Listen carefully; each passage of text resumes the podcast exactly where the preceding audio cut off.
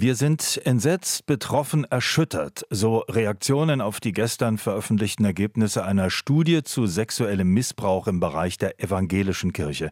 Für den Zeitraum von 1946 bis 2020 wurden mehr als 2200 Betroffene und knapp 1300 Beschuldigte erfasst. Aber gleichzeitig heißt es, dass es wohl deutlich mehr Fälle sind, weil die Autoren der Studie kaum Zugriff auf Personalakten hatten. Bei mir am Telefon ist Christian Stäblein, Bischof der Evangelischen Kirche Berlin-Brandenburg-Schlesische Oberlausitz an. Guten Tag, Herr Stäblein. Ich grüße Sie, Herr Ringel. Von den 20 evangelischen Landeskirchen hat nur eine einzige Einblick in die Personalakten gewährt. War das Ihre? Äh, nein, das waren wir nicht. Es ist eine andere gefragt worden. Wir haben die Akten zur Verfügung gestellt, alle, nach denen gefragt worden ist. Aber ich möchte da einstimmen in das, was Sie sagen. Es braucht an dieser Stelle unbedingt jetzt sehr viel mehr äh, Ressource, um tatsächlich die Personalakten alle zu durchforsten. Ich äh, denke, das ist genau das, was jetzt dran ist. Sie sagen mehr Ressource, aber von den Autoren und von Experten, die beteiligt waren, heißt es, äh, es sei da wenig Entgegenkommen der Landeskirchen da gewesen. Also heißt das, die haben einfach nicht gefragt, haben die ihre Arbeit nicht gut gemacht? Doch, die haben ihre Arbeit sehr gut gemacht. Ich bin sehr froh, dass wir diese Studie jetzt haben und ich bin sehr froh, dass mit dem gestrigen Tag auch die Stimme der Betroffenen an dieser Stelle so laut und deutlich vernehmbar geworden ist. Das ist ja das Entscheidende, dass wir jetzt auf die Betroffenen hören. Im Blick auf die Akten äh, will ich äh, deutlich sagen, das ist genau einer der Faktoren, den die Studie herausgearbeitet hat. Das föderale System der evangelischen Kirche. Es ging ja um die systemischen Faktoren der evangelischen Kirche, die diese Studie herausgearbeitet hat. Das föderale System, in dem dann Verantwortungsdiffusion stattfindet und die einen es den anderen zuschieben. Jetzt auch bei der Frage der Akten ist genau einer der Faktoren, die auf schreckliche Weise Missbrauch begünstigt haben. Also ehrlich gesagt, das klingt mir jetzt ein bisschen akademisch, was Sie gerade mhm. gesagt mhm. haben. Da hat eine, eine, Kommission drei Jahre lang gearbeitet, am Ende gibt es Zahlen und dann wird gleich mitgesagt, aber die Zahlen können wir eigentlich gar nicht so ernst nehmen, das muss man hochrechnen und dann kommt das Vierfache raus. Also was hat das überhaupt für einen Sinn?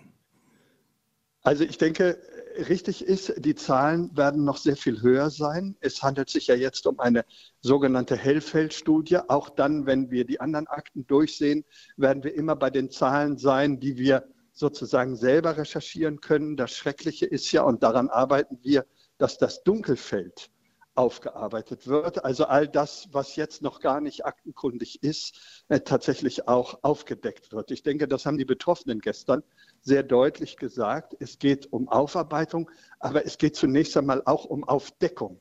Und deswegen glaube ich, dass diese Studie ein erster ganz wichtiger Schritt ist. Auch das hat mir gestern sehr eingeleuchtet, dass die Betroffenen gesagt haben, es ist jetzt, es wäre auch nicht gut, wenn wir jetzt sagen, diese Studie ist im Grunde ohne Aussage. Auch das würde die Betroffenen, die jetzt in dieser Studie laut und deutlich zu Wort kommen, ja wieder sozusagen an den Rand schieben. Gut, also ich, Aber richtig ist, es ist der erste Schritt. Ja, also dem entnehme ich, es muss weitergehen. Nun ist die Frage, wie soll es weitergehen? Es hieß ja gestern auch, äh, und das sagen viele ja schon länger, der Staat muss Verantwortung übernehmen. Wir müssen externe Fachleute ran, es muss Beschwerdestellen geben. Ist die evangelische Kirche bereit, sich dafür zu öffnen?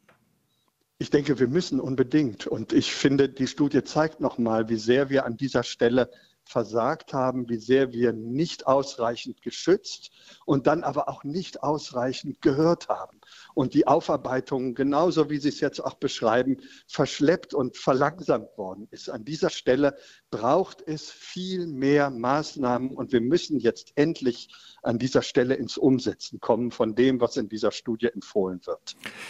Eine weitere, vor allem für die Opfer auch entscheidende Frage ist ja, welche Konsequenzen soll es jetzt geben? Es äh, gibt bisher ja die Möglichkeit, Anträge zu stellen auf Entschädigungsleistungen durch die Kirche. Das sind freiwillige Leistungen. Ich habe die Zahl von rund 900 solcher Anträge gelesen, aber das ist ja weit unter dem, was da sehr wahrscheinlich passiert ist. Wie offen sind Sie denn für mehr und schnellere Entschädigung?